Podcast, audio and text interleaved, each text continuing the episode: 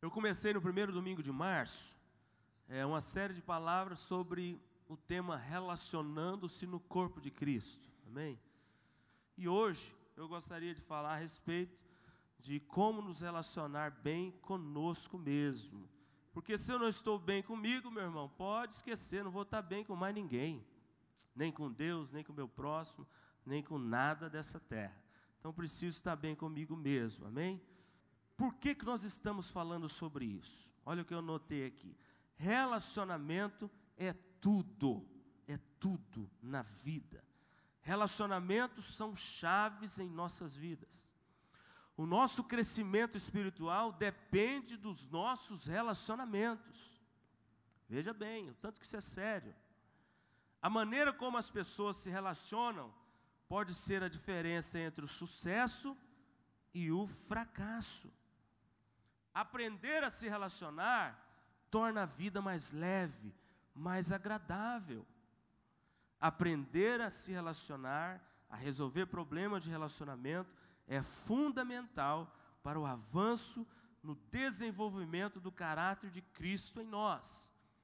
Então, quem sabe se relacionar na vida, em todas as esferas, ele sai na frente dos outros, ele avança mais fácil, ele avança mais rápido, ele é usado por Deus, ele vive em paz, ele atrai as pessoas ao invés de repelir. Já viu aquelas pessoas que você quer ficar distante? Não, quem sabe se relacionar, ele atrai as pessoas para perto dele. Ele espera o tempo de Deus para tudo. Não tem problema quando for é corrigido por alguém, pelo seu líder, pelo seu pastor. Ele é submisso, ele é obediente. Ele não vive preso no passado. Ah, como é bom saber se relacionar. Olha o tanto de benefícios. Olha como a gente ganha. Irmãos, como as pessoas estão sofrendo hoje em dia. Como as pessoas estão sofrendo na vida porque não sabem se relacionar. Nem com Deus, nem com o próximo, nem consigo mesmo pessoas estão vendo a vida passar, pessoas estão perdendo a vida, pessoas estão vivendo a vida sem sentido, sem significado, sem utilidade, simplesmente porque não sabem se relacionar. Pessoas sofrendo doenças no corpo físico, pessoas doentes. Vai no médico, não tem nada, faz tudo quanto é tipo de exame, o médico não acha nada mas ela está com a enfermidade lá, o trem não sai dela. Isso é doença do coração, isso é doença da alma. Uai, quem tem doença do coração, doença da alma, é pessoas que não sabem se relacionar, não sabem resolver problemas de relacionamento, dentro de casa, no casamento, no trabalho, seja onde for. São chamadas doenças é, psicossomáticas.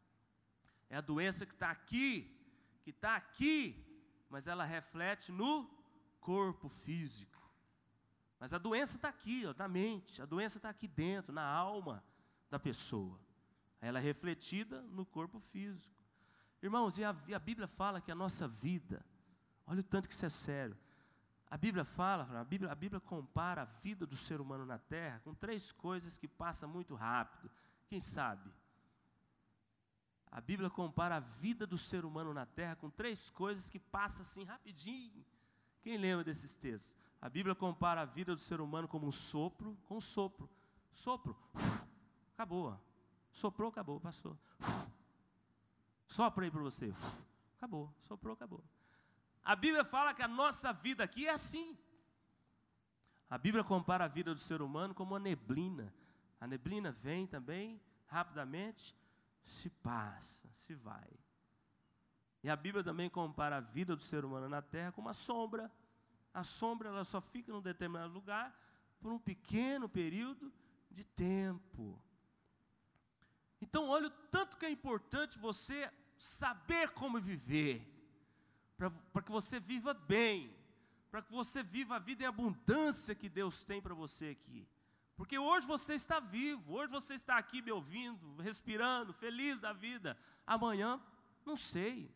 Não sabemos. Amanhã talvez não estejamos. O autor aos Hebreus, capítulo 9, verso 27, diz que para todo homem, para todo ser humano, está reservado viver um, nascer, morrer uma só vez, quer dizer, e depois disso o que, que vem? O juízo. Então, além da vida ser curta, rápida, você só tem uma chance. É só essa média de 70, 80 anos, e a Bíblia diz que depois, quando chega essa idade, é mais canseira, enfado e dor. Então precisamos aprender a viver bem. Você precisa urgentemente aprender a viver bem, a ter o coração sarado, o coração resolvido, para que você experimente tudo o que Deus tem para você. Mas eu fico triste, nós ficamos tristes como pastores, porque a gente ouve muitas pessoas, às vezes chega no, na sala e fala: Eu não consigo perdoar o fulano.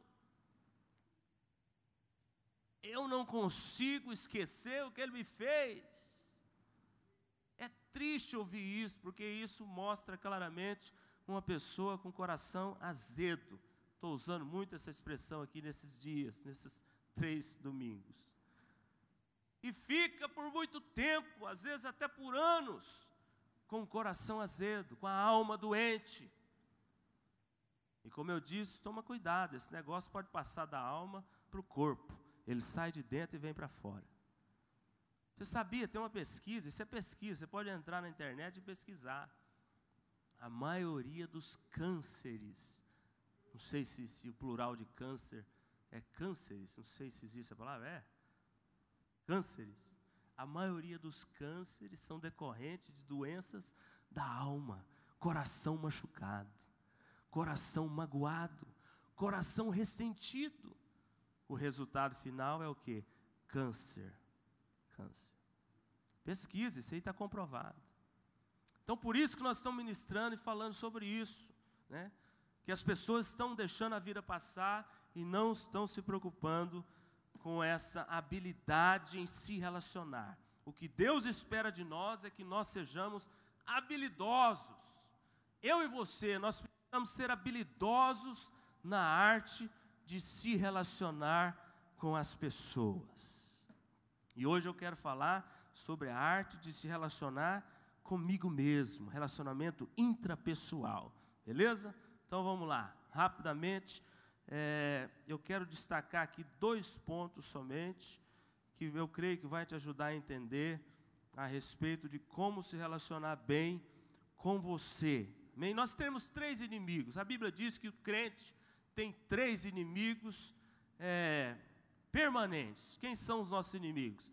O diabo, o mundo, quem mais? E a carne. Diga assim: os nossos três inimigos é o diabo, o mundo e a carne. Agora, qual que é o pior deles? Qual que é o pior inimigo? O diabo? O mundo?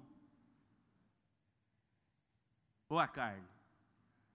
A carne somos nós mesmos. Então, o seu pior inimigo é você mesmo. O meu pior inimigo sou eu mesmo. De vez em quando eu levanto cedo, Marcelo, vou escovar o dente, lavar o rosto, olho para o espelho e começa a conversar comigo mesmo. Ó, o que, que você vai fazer hoje? Cuidado, hein? Você é pastor, você tem que dar bom testemunho. Ó, os desejos da carne, hein? Você tem que resistir. Porque o nosso maior inimigo somos nós mesmos, não é o diabo. Tem gente que está sobrecarregando o diabo. Tem gente que culpa o diabo de tudo. E o diabo fica lá, meu Deus do céu, essa pessoa não me esquece. Eu quero agir na vida de outro. Mas ela culpa o diabo para tudo. Não, o seu pior inimigo é você mesmo. O que você está vivendo hoje são consequências das suas escolhas ontem. O que você vai viver amanhã, consequências das suas escolhas hoje. Então são três inimigos, mas o pior é a carne, somos nós mesmos. Quando Davi falou assim, aquieta dentro de mim, ó minha alma, ele falou nervoso. Aquieta dentro de mim, ó minha alma. Por quê? Porque a alma, a carne, a natureza pecaminosa sempre quer nos levar para o errado, a contrariar a palavra, aquilo que Deus tem para nós. Spurgeon dizia, o grande pregador Charles Spurgeon dizia: ai de mim, Meu coração é o meu maior inimigo. Ele mesmo reconheceu isso. C.S. Lewis, outro grande pregador também, muitos conhecem, ele disse algo interessante: O meu ego é a galinha que choca todos os pecados. Todos os pecados, o nosso ego, a nossa vontade de satisfazer os nossos desejos e não viver aquilo que Deus tem para nós, esse trem é terrível e esse negócio choca todos os pecados, ou seja, todos os outros são decorrentes desses aqui. Paulo falou sobre isso também no capítulo 7, lá da guerra interior. O bem que eu quero fazer, eu não consigo fazer, o mal que eu consigo, que eu não quero fazer, esse eu faço. Não sei como vencer isso. Aí no, no capítulo 8, versículo 1, graças a Deus ele acha a resposta. Mas já não há nenhuma condenação para aqueles que estão em Cristo Jesus. Então, glória a Deus por Jesus Cristo, mais uma vez pela obra da cruz, porque se não fosse ela e a nova natureza implantada em nós, nós estávamos perdidos, fritos. O homem, a tendência natural do homem, do ser humano, de maneira geral, mulher, o homem, sempre é fazer o errado. Sempre. A minha tendência, a sua tendência, grava isso aí no seu coração, sempre vai ser fazer o errado. Sempre. Paulo falou sobre isso também lá na carta aos Gálatas. Vamos abrir lá, eu queria ler esse texto, né? Ele está associado ao texto de Paulo de Romanos capítulo 7, né? São complementares, mas eu quero ler o de Gálatas. Abra a tua Bíblia, na carta de Paulo aos Gálatas, capítulo 5. Olha como é que você tem que fazer para vencer essa tendência pecaminosa que nos assola. Todos nós temos essa guerra interior, amém? Não é só com você que acontece isso aqui, não. Gálatas capítulo 5, verso 16. 5, 16. Digo, porém, o que, que a Bíblia diz? Andai no Espírito, e jamais satisfareis a concupiscência da carne. Veja bem, a Bíblia fala que nós temos que andar. Há uma ação aí que é minha, é sua. Nós precisamos de andar. 17, porque a carne milita contra o espírito. Essa guerra sempre vai existir dentro de nós. E o espírito contra a carne, porque são opostos entre si, para que não façais o que porventura seja do vosso querer. Mas se sois guiados pelo espírito, não estáis sob a lei. E aí, a partir do 19, ele vai falar das atitudes, comportamentos daquelas pessoas que são guiadas pela carne, vivem na carne. E depois, a partir do 22, ele fala do comportamento, da postura, né, das características daqueles que vivem no Espírito. Então, nós temos que focar aqui, a partir do 22, ó. A partir do 22, isso aqui tem que fazer parte da sua vida e da minha vida. Mas o fruto do Espírito é o que? Amor, alegria, paz, longanimidade, benignidade, bondade, fidelidade, mansidão, domínio próprio. Contra essas coisas não há lei. Amém? Então nós temos que buscar isso aqui. Andai no Espírito. Anda no Espírito. Busca o Espírito. Se esforce para andar no Espírito. Tenda para o Espírito. Penda para o Espírito. E você vai anular a sua carne. É assim que funciona. Agora, se você não estiver aqui bem firme aqui com o Espírito, andando no Espírito, vivendo pelo Espírito, conduzido pelo Espírito, você naturalmente vai satisfazer as obras da carne. Aí você vai encaixar aqui no verso é, 18, 19, 20, coisas terríveis. Mas anota aí duas dicas para nós nessa noite, é, para que possamos saber nos relacionar bem conosco mesmo, amém? E estando bem comigo mesmo, vou estar com todos os outros. Mateus 6,34, a Bíblia diz que cada dia traz consigo o seu mal. Anota aí. Mateus 6,34. Vou ler aqui para você, você anota aí. A Bíblia diz que cada dia traz consigo o seu mal. Então, pastor, o que, que eu preciso fazer para me viver bem comigo mesmo, estar em paz comigo mesmo e, por consequência, estar em paz com todos? Meu irmão, você precisa descarregar o mal de cada dia. Já pensou nisso?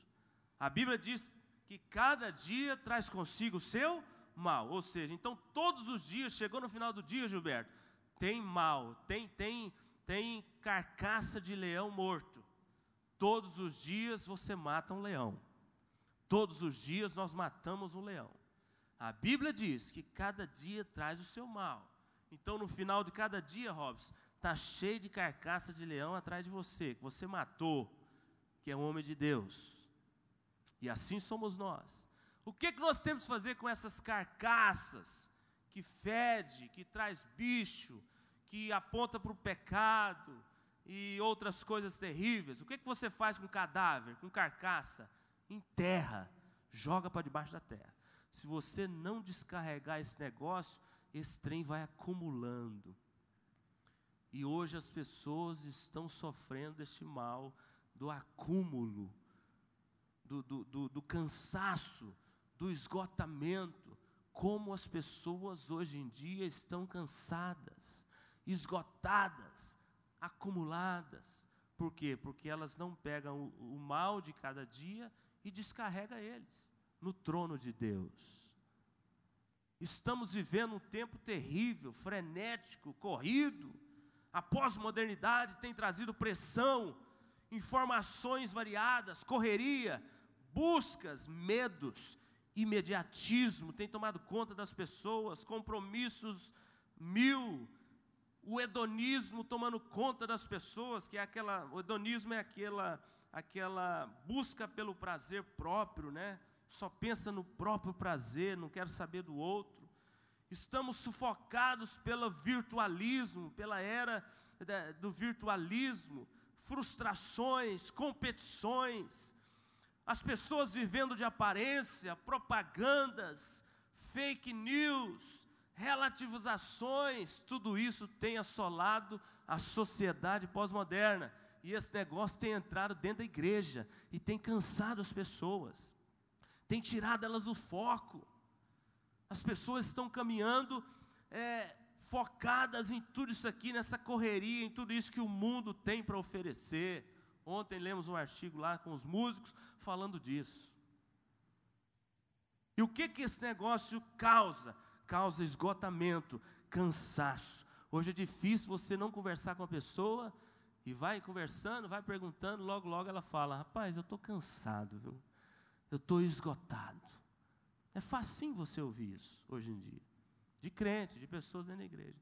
Eu não sei o que fazer, eu não vejo saída, eu estou cansado. E esse negócio do cansaço, do esgotamento, é perigoso, porque o cansaço é um ladrão de primeira. O esgotamento é um ladrão terrível. Ele rouba a sua alegria, ele rouba o seu tempo com seu filho, ele rouba o seu tempo com seu cônjuge, ele rouba o seu tempo em família. Ele rouba o seu tempo de, de estar com Deus, de cultuar, de gastar tempo com a palavra, de orar. O esgotamento, o cansaço é um ladrão terrível. Rouba as coisas da pessoa. Então precisamos de nos livrar disso. Interessante, uma pessoa esgotada, você nunca vê uma pessoa esgotada falando assim: eu vou deixar de trabalhar. Amanhã vou chegar no serviço, pedir demissão, acabou, não trabalho mais. Não, ele não faz isso. Ele sabe que ele precisa do trabalho, ele precisa do dinheiro no final do mês, ele precisa sustentar a casa e a família. O que que a pessoa esgotada, cansada, normalmente abandona? Quem que ela deixa de lado? Deus, a sua relação com Deus. Então você tem que correr do cansaço, para você estar bem consigo mesmo, de bem com você mesmo enfrentando o seu maior inimigo, que é você mesmo, corra do cansaço, corra do esgotamento, corra do acúmulo de coisas ruins que cada dia traz para nós, naturalmente. Pastor, como é que eu faço então? Eu estou me sentindo assim. Como é que eu faço para me descarregar? Para me, me livrar desse negócio? Para me recarregar as baterias no final de cada dia? Vamos ver isso aqui. Mateus 11, 28. Eu vou fechar por aqui, não vai dar para falar da outra, da outra coisa aqui, mas não tem problema. Mateus 11, 28. Precisamos aprender a lidar com isso, porque isso tem matado a vida cristã de muitos. Essa questão do esgotamento do cansaço. Texto conhecido, o que, que a Bíblia diz lá? Mateus 11, 28.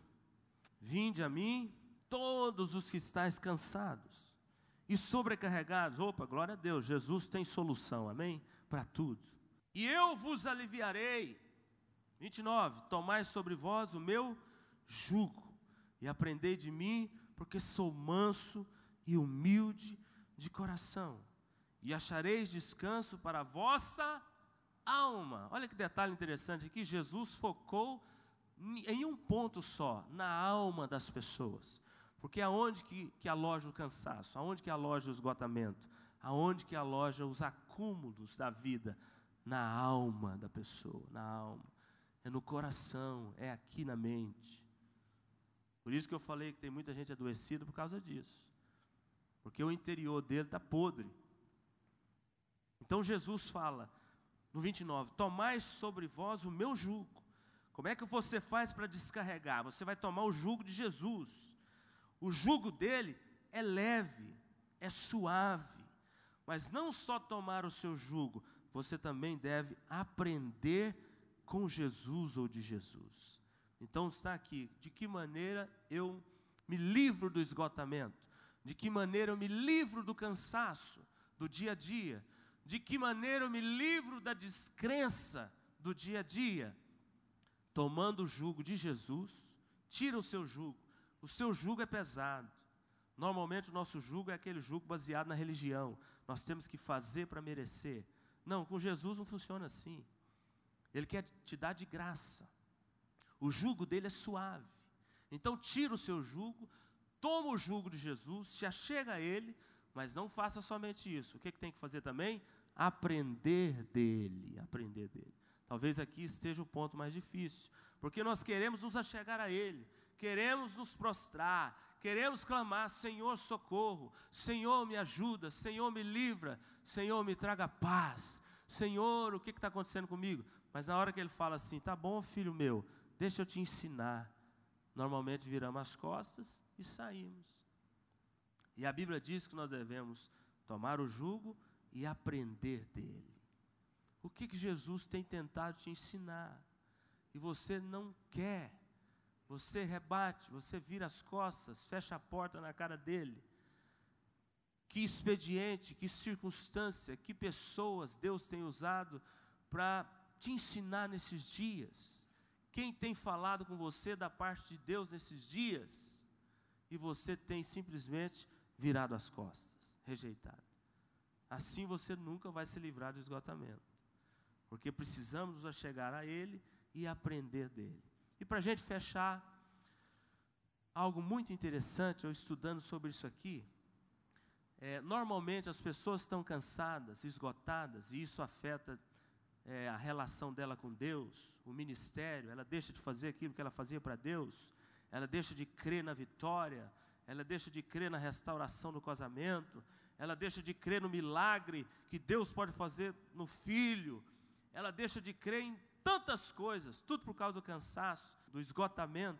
E no final as pessoas normalmente falam assim, você pergunta assim, por que, que você, você está cansado de quê? A pessoa normalmente fala assim, estou cansado de tudo. Irmãos, mas isso é uma mentira do diabo. É impossível uma pessoa estar cansada de tudo. Porque se você está cansado de tudo, você está cansado do seu marido, sua esposa. Vira para ele aí, para ela, fala, oh, a partir de amanhã não quero te ver mais, vou viver sozinho. Faz isso aí, você faz? Ninguém vai fazer isso.